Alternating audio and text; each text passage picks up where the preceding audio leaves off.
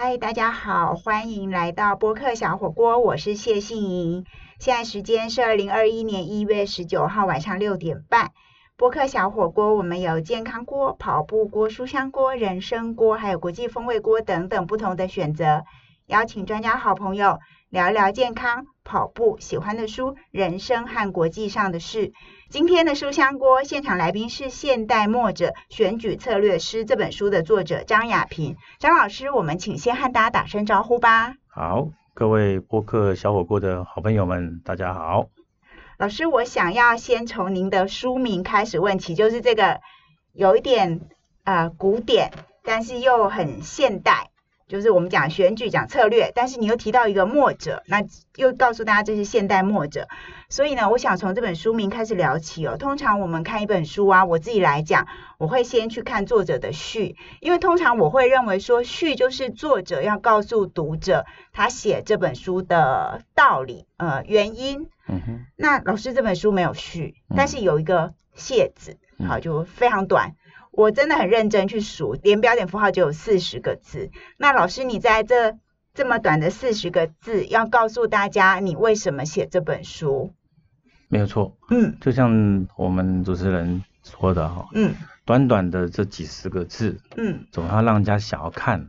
对，哎，就因为这短短几十个字，反而有人想要看，嗯，啊，这也是我们当初在想的一个方向啊，嗯，序。的确是让人想看的一个，或者引入人家看这本书的一个方法。嗯，同样的，我们用短短这几个字，有人也因为这样觉得，那是不是到底里面是写了什么？嗯，而且这本书也好，相关的内容也好，就像我后面的提的，它是个半自传，一个半自传的东西，它其实提供的是一些分享，甚至是进一步，你愿不愿意检视一个人？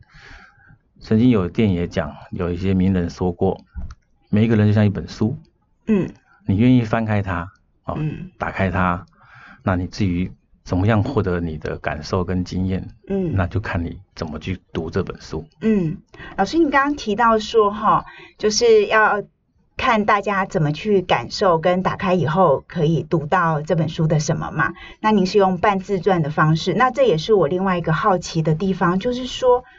如果你用全自传的方式，也就是说完全真实的方式，那因为他在讲您过去参与过的几次选举，那大家也每天从新闻里头会看到很多，那这样不是更有空间可以很完整的、很忠实的去记录那些历程？那为什么选择一个半自传？我自己读这本书以后，我觉得这个半自传有一点点像小说。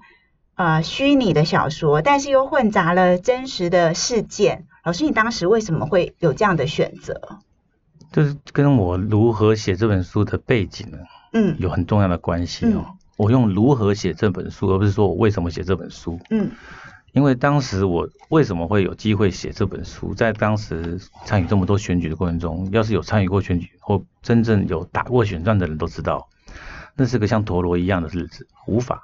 停下来的自转、公转。当我被强迫休假的那段期间，嗯，我才能够静下来，好好的沉淀，想想我到底过去做了什么，嗯，我到底未来想做些什么，啊，我所以写了这本书。嗯，那写了这本书，最重最重要的目的，其实就是像我刚刚一开就讲了，是给想要看的人的。嗯，可是。一本书不会主动跑到你面前给你看呢，对，所以他要让人家觉得有兴趣看，除了知道我这个人之外，同时也是对我这个人曾经发生过的事件有关，嗯哼，所以这个背景就牵涉到，当时我是因为所谓的选举过程中发生的文宣案，嗯而有机会去做这样的强迫进修的这段时间，嗯哼，所以我写这本书基本上。就有这样的背景了，那那个是被告啊，嗯，要是你写些东西哦，再造成同样的理由的时候，那是很划不来的。修期又要更长。对我这个不知道进修期是怎么样延长都不清楚了。嗯，总之在讲求效果的前提是不伤身体状况之下，是我怎么把这本想要表达的内容好写出来，这也是经过想过一定程度的思考了。嗯嗯嗯，才用所谓的半自传，要不然像。纯自传，我里面写到，我要是真的写到的内容里面的杀伤力是绝对存在的。嗯嗯。而且那个通常都是现在还在的人。对对对。所以说这个有些该改的、该隐晦的、该小说化的部分，我就孤影其名。所以以上的内容啊。啊，如有雷同，纯属巧合。嗯嗯，我懂我懂。所以就是说，这个书，呃，现代末者选举策略师。那你刚刚提到，就是半自传、半小说，然后有些人需要隐晦起来，但有些人就。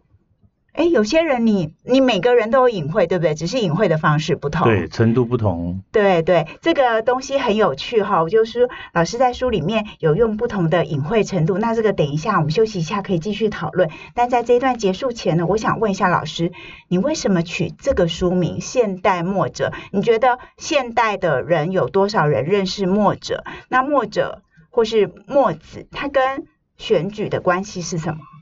应该这样讲。光讲选举本身，其实就像古代的打仗一样，选举本身就像个战争。选战，选战。为什么叫选战？是有它的理由。在民主时代的选举产生的这些政治人物的方式，跟过去古代不是用选举，只是用所谓的武力也好，或或者是政变也好，所造成的结果是一样的，改朝换代，换人领导。所以其实就是一场战争。可这个战争过程中，过去有一个年代，春秋战国时期。有所谓的墨家，嗯，从墨子创建的墨家，这些墨者巨子们怎么去维护当时的和平？嗯哼，他们的目的也是要让这个世界更好啊。嗯哼，同样在这个世界上，在当下，在民主时代的国家里面，想要让这个世界变得更好，而且又是参与公共政治的事物，然后也是在选举过程中，像战争一样的过程中，嗯，在里面努力的人，嗯哼，不跟墨子很像嘛。嗯，跟墨家就很像嘛，真的蛮有道理的。好，那关于老师的这一本书呢，他刚刚提到了一点点的哪些隐晦，怎么隐晦，其实都都有一些道理跟深藏的意义在里面。我们休息一下，马上回来。嗨，欢迎回到博客小火锅，我是谢杏怡。今天的书香锅现场来宾是《现代墨者选举策略师》这本书的作者张雅萍张老师。那张老师今天和我一起在民生东路的城邦出版集团录音室，我们一起在讨论这本书。我特别觉得很有意思的地方是，这本半自传半小说的书里面呢，呃，老师的隐晦方式，我自己分析。自己看到的大概有两种啊，一种就是说没有改姓氏，但是有化名的，就是也让人家一目了然。我举几个例子，既然老师写了，就很安全嘛，应该是没有被告的道理啊。好，就是说，呃，马央九，这个央是中中央的央，嗯，孙璇就是前行政院长孙运璇，那少掉那个运。然后还有一个叫李鼎，也就是台湾经济奇迹的推手，那很明显就是李国鼎。但是这个其实我不知道老师为什么有一些人姓没有改，那化名也让人家就是一看就知道。嗯。但是有一些人呐，就是名字跟姓都改了，而且看起来比较诙谐有趣。嗯嗯。像是国民党的主席有一个叫海主席，海是大海的海。嗯，那真实生活里面，国民党一百多年应该没有一位姓海的主席然后那还有一个在换主席的风波之中，有一个女性蓝主席，蓝色的蓝。嗯，但是真实中。那位被换掉的女性党主席，其实姓的是另外一个颜色的同音字，但她并不姓蓝。嗯，还有一位是羽主席，羽毛的羽。嗯，那老师，你可以跟我们聊一聊这些部分吗？就说你在这些名字的设定上面，到底是怎么样的一个意思呢？哎，就像我们主持人讲的，嗯，所有的这种化名也好，或者是修。影视、影影影射也好，嗯，其实还是要个重点，要让人家想得起来，连得上。嗯，要是我用的完全是连不上、想不起来的东西，就代表我不太想让这个人被人家知道是谁。嗯，这刚刚提的这几个例子哦，其实像刚不管是我们的马先生、马前总统，还是孙勤生院长运璇，还是李国鼎哦，我们的前部长，嗯，这些很容易联想，那这也就达到我们的目的了嘛。同样的，所谓的海主席，我相信大家是很容易想到有一个会转弯的动物，嗯，好就可以联想到那一位，是哪一位主席。生活在大海里面的一种动物，我们的海豚哈，嗯，白海豚。那为什么不用白主席呢？因为这有点牵涉到他另外一个人家比较负面的说法了。对对，所以我宁愿用海主席，一样可以联想到这个人。对，那那个蓝主席，我们那位唯一的女性主席蓝主席就更明白啦，因为她的名字也是颜色。对对，谐音也是因为一种颜色，这都是说用一种不一样的表达，不同的字，可是你却一定能够联想到他对方的这个人。嗯嗯，里面有很多的人。你只看了他，就是很多的朋友说看的时候看不懂的原因在这里，他压根看不出来这个人是谁，可是他必须在我的故事上呈现出来，可是要是把他带进来，他又影响到，可能会影响到这个他的名声的，嗯，那他确实又做了这种事，嗯，那我怎么办？那我只好用很难去理解的画面，可是其实都连得上，嗯，比如说举例，我里面有个甲总经理，嗯，其实那个甲，他的颠倒就是真嘛？对，好像是对应照一下我的内容里面，他带在所出现的角色，其实就可以想象得到他是哪一位现实生活中的哪一位。只不过我把那个总经理跟这个党部的这个角色稍微做一下置换。嗯。那另外里面有一些对手啦，一些对象，我刻意的，原先我的个人名字我本来用的是一个姓林的男主角。嗯。我把我们的遇到了一些对手。本来姓林的改成姓张，嗯，然后这样完全是置换，就对反了嘛，都对调，对对，所以我看得懂，这算也是另外一种形式的密码啦。对，真的身历其中的人，知道这些事情的人，他一定对得出来。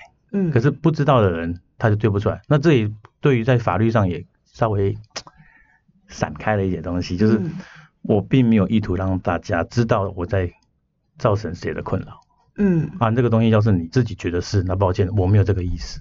嗯，好，这是我一个含沙射影。如果对方有任何这样的感觉的话，是那是他自己觉得，是他自己觉得，我没有这个意思。你就是因为连里面的的内容剧情都不完全一致，嗯，本质类似。本质类似，对对对，细节不尽相同，这就是小说的有意思的地方。对，但是这个小说又是根植在老师亲身参与过的啊选战里面嘛，所以你觉得自诩为一个呃选举的策略师，然后是一个现代的墨者，你自己怎么回溯看这些历程，就把它记录下来？所有的历程，它有它的必然性。嗯，就像墨者当时这些。牺牲奉献，他目标希望得到当时的世界的和平。嗯，可是，在那么战乱的状况下，如何达到世界和平？他们讲到的是以战止战。嗯，同样的，在我们这个现代，我们已经可以不用人头换政权。嗯，可是你的过程中还是产生了很多冲突跟暴力，对，一定有一定的冲突。嗯，那这个冲突你如何去让它啊降低？如何让它有效化？嗯。啊，那就是现代墨者的角色。嗯，那我自己在看待这个过程中，我为什么用这样的方式，跟我过去的经历，我至少学会刚刚我重复过的一句话，就是讲求效果之前，先要不求不伤身体。嗯，那我曾经做了一些觉得应该有效果，可是却伤了身体的事情。嗯，可我并不觉得那是错的。嗯，为什么不觉得错的原因，是因为我做了，我们评估过了，可是我们无法对抗当时的环境。嗯哼，在不同的时代，我的行为不见得是错的。嗯，可在当下被人家认定是错的。嗯哼，那我们去重新沉淀。嗯哼，如何用更好的方式去表达？嗯，让更多人理解，不要再去做同经过同样的过程才去得到一样的答案。嗯，这也是出书啦，或者是做保留任何。存保存我们文字、声音、影像的方式，希望达到的目的嘛。嗯，所以这也是现代墨者选举策略师这一本书用半自传方式来写的最大的一个用意嘛。也希望是这样子。嗯嗯嗯。那这本书其实真的很好看哦，里面还有一段我觉得很有意思，就是老师参与过的一些选战嘛。那其中有包括马前总统因为涉及特别费案被起诉以后宣布参选。二零那一次。对，然后在拜访各行各业的过程当中，有一个孵鳖蛋的农民，我其实特别想要请教张亚平张老师哦，就是说您会特别提到这位农民他的职业，当时您的跟他的对话，或是马前总统跟他对话里头，到底有哪一段对一个选举策略师来说是一个非常重要、很值得观察的事呢？呃，曾经有过一个长辈跟我们提说，嗯，身为一个公众人物，或者是未来可能掌握权力的人，嗯，到底是什么样的人才适合做这件事情？嗯，他必须是悲天悯人的人，嗯哼，要不然他很容易滥用权力，嗯，好，这是第一个。第二个，那这样的人，他是不是被期待的人？这样的人，有些人有这个特质哦，他不见得被期待哦，嗯。嗯，他不不被期待的原因很多种，有可能第一个他不被知道，嗯，那我们那个时候运气不错，遇到了一位被很多人知道的候选人，嗯，那相反的，我想要知道他是不是被期待的，嗯，在跟这个边农的互动过程是我主动遇到他，嗯，而且那是一大清早，嗯哼，大概五六点的时候，我们那时候因为为了赶行程，嗯哼，我们就先出发了，嗯，然后早上呢。然后团队先在附近的一个地方去洗手。嗯。那这个鳖农啊，他的鳖蛋的哦，捡鳖蛋那个鳖农，他们就在这个洗手间的附近。那我在附近，因为我负责行程嘛，哦，掌控时间，我刚好先看到他了。遇到他之后，哎，请教了一下他，哎，因为他就驻足在那边没有离开，因为一大群人一大早。嗯。那他也知道新闻也有登说哦，那个车队会在附近出现。他没有走，他在那边等，可是也没有说特别要干嘛。嗯，那我就跟他稍微聊了一下，我说，哎，就讲到说他知道，我说只我们在这边啊，就打扰了。他说，哎，这个他知道是马英九先生，马总统，那个时候他是候选人，在这边。嗯，那我说，哎，那你是请教他在做什么？他说是他是养鳖的，然后他是讲一些他养鳖在台湾当时的状况是很辛苦的。嗯嗯，好，那他就没有提到太多。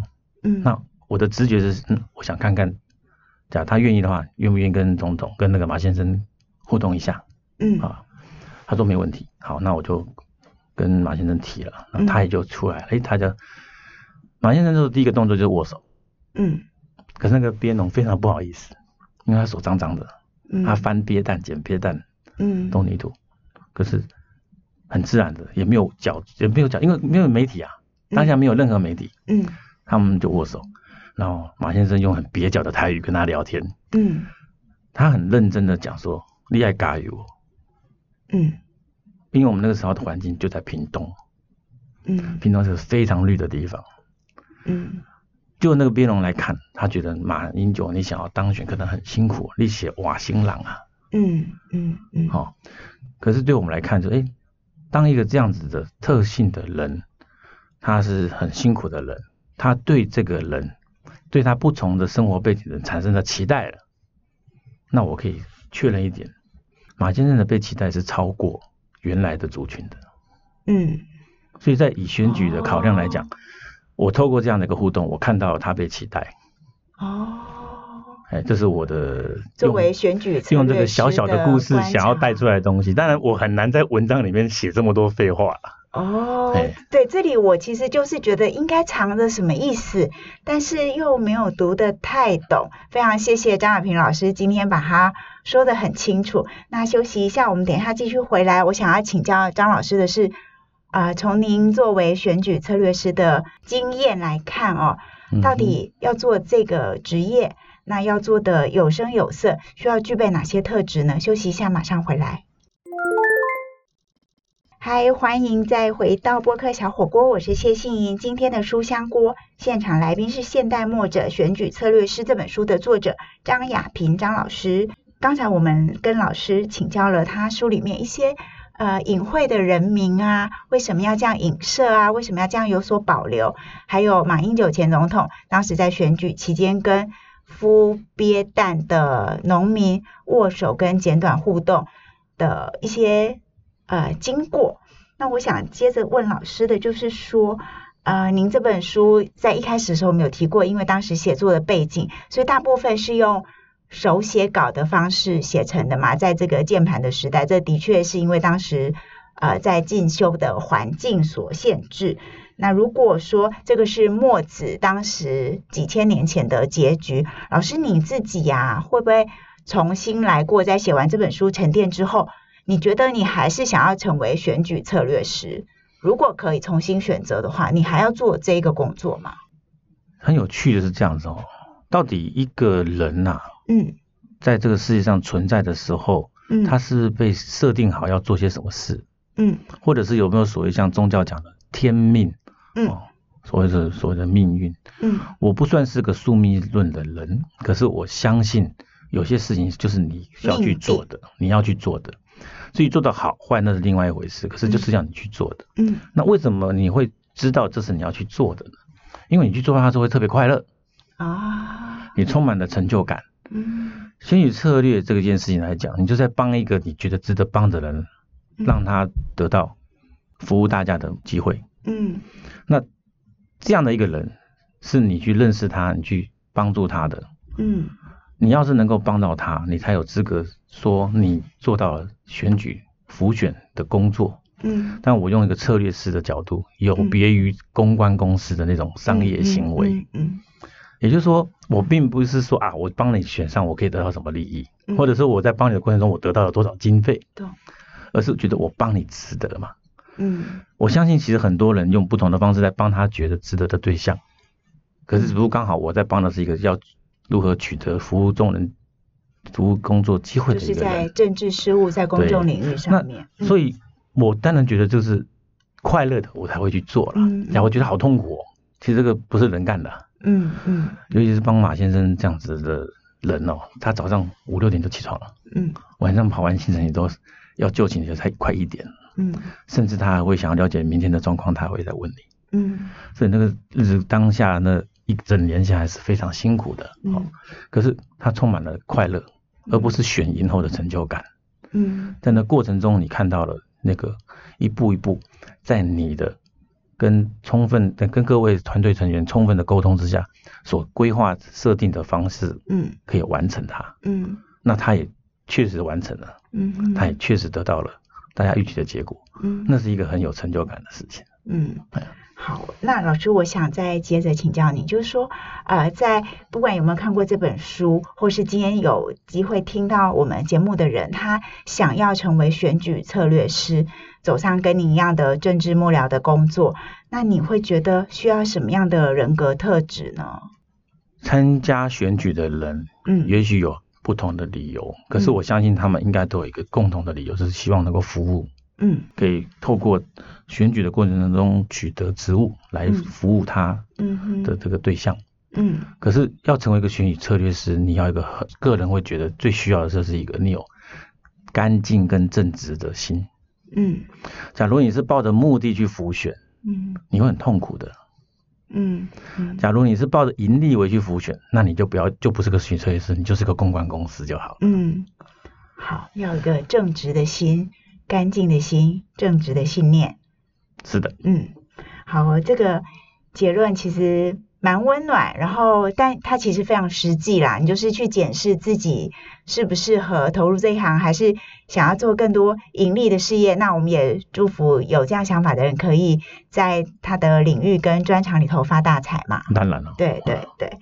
好哦，在今天的节目最后呢，我想要用张亚平张老师这一本书《现代墨者选举策略师》封面上的。一段话跟大家分享，我觉得这个话很有道理，从以前到现在应该都是如此。就是老师是写着说，这个世道值得与不值得，永远都没有答案。不论是对战国时代的墨家，还是现代的墨者，都一样。那我觉得就是要回到老师刚刚的提醒，呃，我们要有自己一颗正直的心，在待人接物跟你的职业选择上面。对，那我觉得这一本布克文化所出版的《现代墨者选举策略师》呢，给我们的也是很多自己检视自己职业跟人际的很好的机会。那这个书半自传写的真的很好看。感谢各位，我们感谢我们主持人。好哦，那今天的播客小火锅，再一次的谢谢张亚平张老师，也谢谢您的收听。那我们每个星期都会更新一次，祝福大家一切平安，拜拜，平安。